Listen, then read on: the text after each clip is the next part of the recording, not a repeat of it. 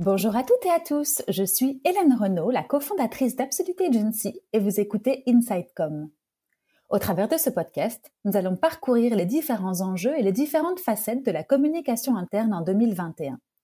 Si vous trouvez ce podcast intéressant et enrichissant, n'hésitez pas à me mettre une note 5 étoiles sur les plateformes d'écoute ou à le partager avec des personnes qu'il pourrait intéresser.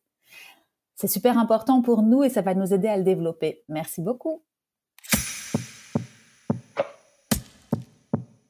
En ce début d'année 2021, où le confinement est toujours généralisé dans le domaine professionnel et où tous les collaborateurs sont dans la grande majorité toujours isolés, je vous reviens pour vous parler d'un outil intéressant à utiliser en communication interne pour favoriser les échanges et créer des liens. J'ai nommé le magazine d'entreprise ou le magazine interne imprimé. Je vous entends arriver. Dans une ère tout digitale, est-ce vraiment nécessaire de l'imprimer? Ma réponse est claire, je dirais oui. Pour moi, et ceux qui me connaissent bien le savent déjà, c'est un outil de prédilection à avoir dans votre mix média interne, et ce pour plusieurs raisons. Tout d'abord, je crois au pouvoir du papier dans son aspect apaisant et synonyme d'un temps long et agréable. Il permet une rupture avec la digitalisation croissante et l'émergence de tous les messages que nous recevons à longueur de journée sur nos différents écrans. Le magazine, qu'il soit externe ou interne, est donc un canal privilégié qui nous permet de nous échapper de cette jungle digitale et de marquer la pause. Et ce n'est pas un hasard si après une petite traversée du désert il y a quelques années, nous constatons chez Absolute, depuis un peu moins de cinq ans, son retour en force en entreprise.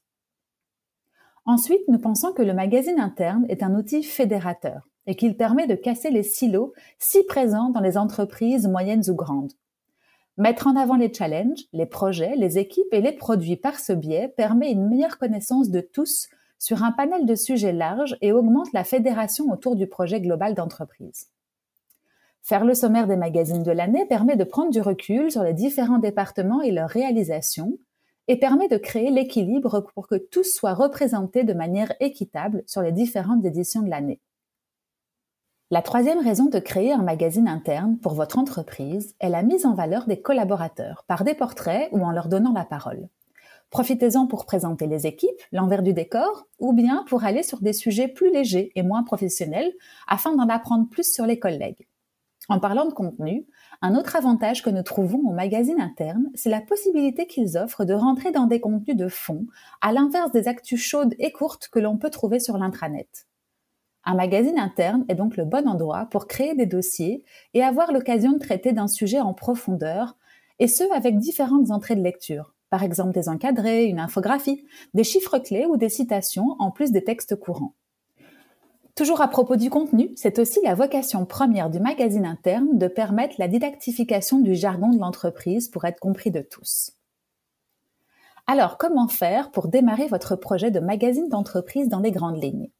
Il faut tout d'abord se mettre au clair sur la définition des objectifs qui doivent être validés par le management et ensuite composer une équipe de collaborateurs motivés dans les différents départements de l'entreprise.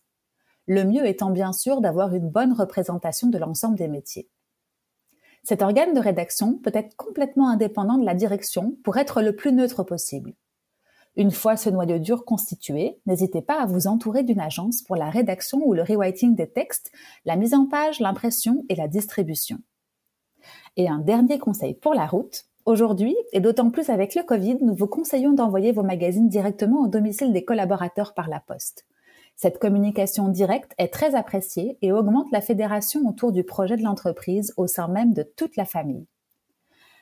Voilà, j'espère que ces quelques conseils vous auront été utiles et je vous dis à bientôt pour un nouvel épisode d'InsideCom.